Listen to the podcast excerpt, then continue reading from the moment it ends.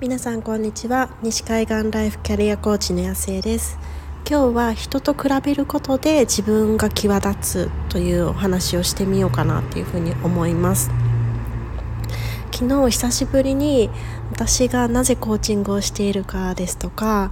どういう経緯であの始めていったかっていうことをお話しする機会がありました。であのこれについては後日ちょっと放送される予定なのでまたこれご案内しようと思うんですけれどもその中でもなんか お話をしていていろいろこうお伝えしたいことがもう溢れてしまって全然こうまとまらなくなって でもう相手の方は本当にこうずっとやってらっしゃる方なのでもう安心してなんか大船に乗った気分でこうお話ししながらやってたんですけれどもその中でちょこちょここう止めながらなんか雑談しながらやってたんですね。で、まあ、あのて言うんでしょうその方には以前にも私が何であのコーチングやってるかっていうお話はちらっとしたことはあったんですけれどもあんまりこう時系列でじゃあ初めはどこに就職してどういうこう感じでやっていてでその後何が起こってみたいな話はしていなかったので、まあ、その中でこうしながらなんかそのお相手の方もああそうそうだったんだそっちの順番なんだみたいな感じでこういろいろなんか面白がっていただきながらこうお話ししてたんですけれどもなんかそれでこういろいろこう聞いていただいたりとかこう改めて自分でこう言葉にして話してみる。でするとあなんかこう当時としてはただこういうふうに思っていたけれどもでもなんか振り返るタイミングによってなんか自分の中でこう意味付けしているその意味合いが変わっていくっていうのがなんかすごいあるなっていうふうに思ったんですよね。で昨日自分の中であの話していてやっぱりこう際立っていたのがやっぱり私ってその可能性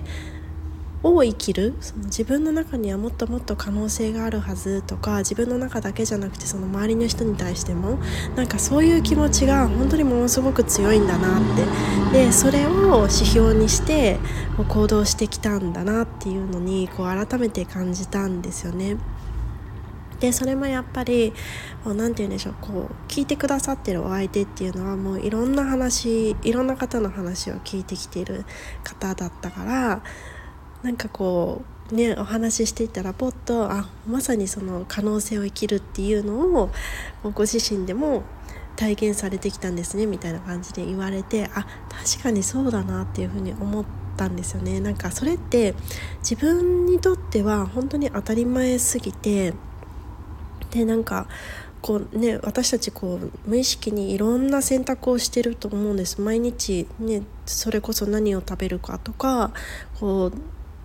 何て言うんでしょう。いろいろやることがあったらじゃあ何からやるかとかそういうものって本当にこう無意識の中でも考えずにパッとやってしまってることってたくさんあると思うんですけれどもその選択の根本にあるところ根源にあるところってやっぱり自分が何を大事にしているのか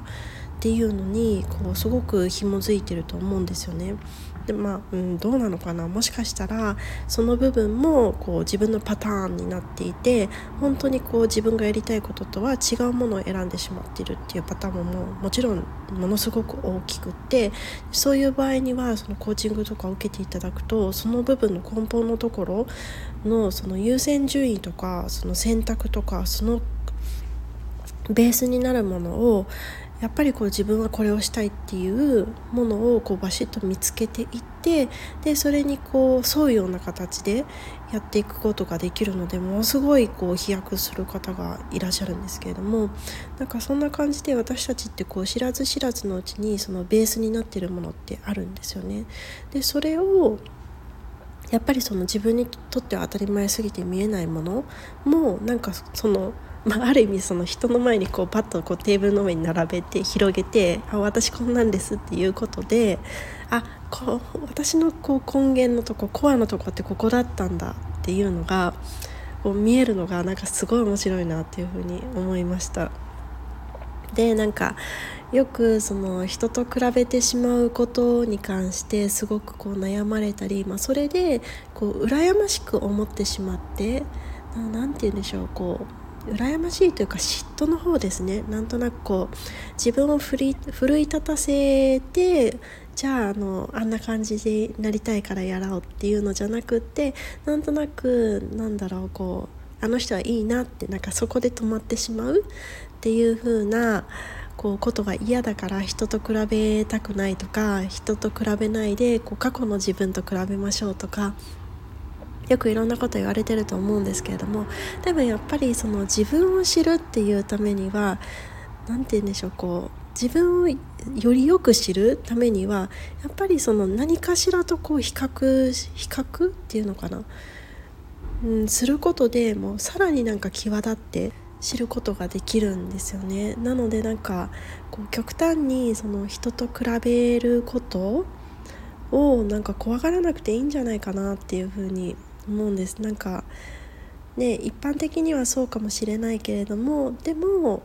そこからこう外れる外れるじゃないけどそこから違うところにやっぱり自分なりのその信念だったりとかこだわりだったりとか譲れないものっていうのはたくさん隠れていてなんかそういうもう大事なことに気づくもう本当にこう何て言うんだろうなチャンスというか、まあ、情報でしかないんですよね。だからそれをそのパーソナルな感じで